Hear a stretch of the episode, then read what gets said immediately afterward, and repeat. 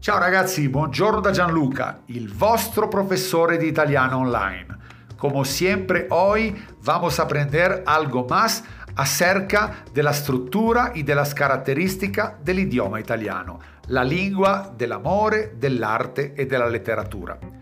Antes pero les recuerdo que me pueden seguir por todas mis redes, YouTube, Instagram, Facebook y por podcast, iTunes, Spotify en iTunes bajo el nombre de Gianluca Cerano o Escuela de la Lingua Italiana Cerano. Vamos a conocer algo más acerca de Dante.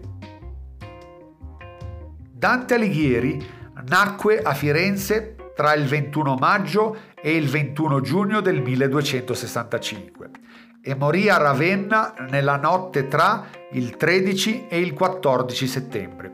È stato un poeta, scrittore e politico italiano. È considerato il padre della lingua italiana. La sua fama è dovuta eminentemente alla paternità della commedia, divenuta celebre come Divina Commedia.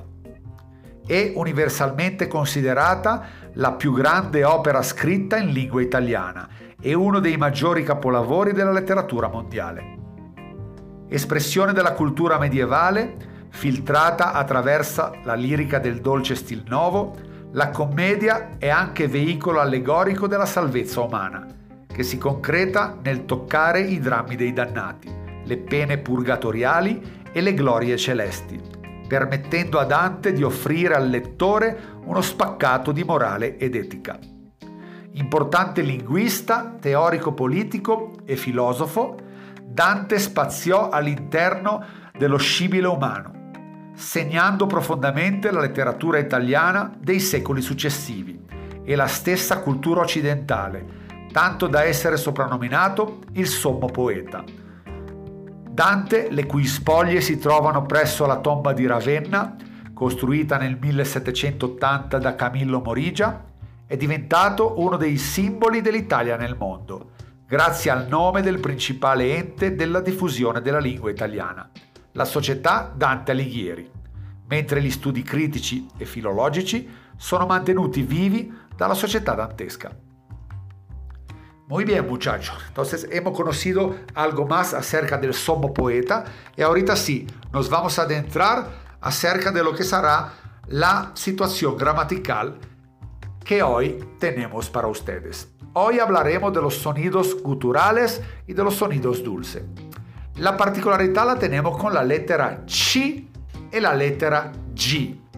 Se tomamos la lettera C dell'alfabeto e la lettera G dell'alfabeto solitas, la pronuncia è una pronuncia di tipo dulce. C, G.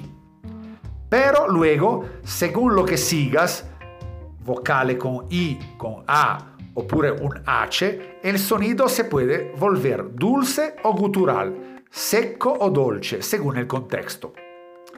Vamos a ver ahorita lo que se produce con la C junto a la O, a la A y a la U. Los tres sonidos suenan seco, guturale, por medio de la glottide. Vamos a esforzar esta parte de la garganta. Co, K, Q. Sencillamente ahorita le añadimos una I en el medio y todo se vuelve dulce. Cho, cha, chu. La misma situación la vamos a encontrar con la letra G. La G seguida por O, A, U toma un sonido seco. Go, ga, gu.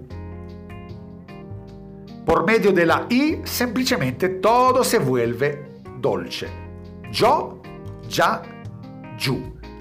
¿Qué es lo que pasa si ahorita a la C y a la G le vamos poniendo un H? Todo esto sonido seguido la I de la E se vuelve en seco. C-H-I va a sonar ki. C-H-E va a sonar que. G-H-I va a sonar gui. G-H-E va a sonar ge. Ok muchacho? Entonces, cuidado con la letra C y con la letra G si es seguida por una A O o en cambio seguidas por ejemplo por una H. El sonido, según el contexto, se puede volver seco o dulce. Y para finalizar, le voy a pronunciar algunos nombres propios italianos que son muy normal escuchar y que tienen este tipo de característica. Gaetano, Gianni, Giovanni, Giuseppe, Gianluca, Giorgio, Giulia, Margherita, Giuliano. Muy bien muchachos, también hoy hemos aprendido algo más acerca del idioma, de la lengua del amor, de la poesía y de muy pronto, lo espero, por otro episodio con Gianluca Cerano. Muchas gracias, ciao amici, arrivederci.